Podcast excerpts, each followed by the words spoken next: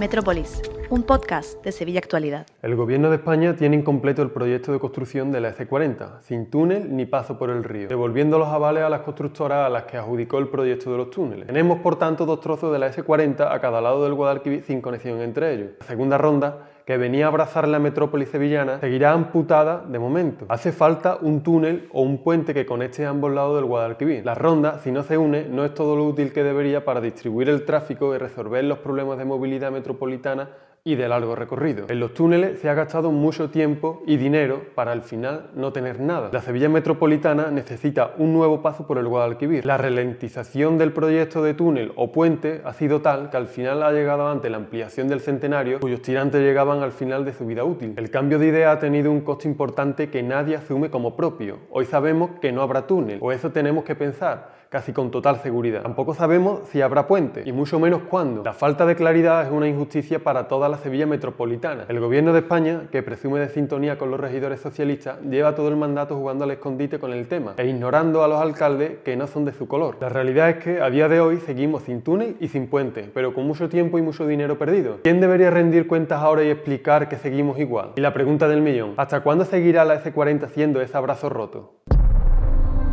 Más en nuestra web sevillaactualidad.com.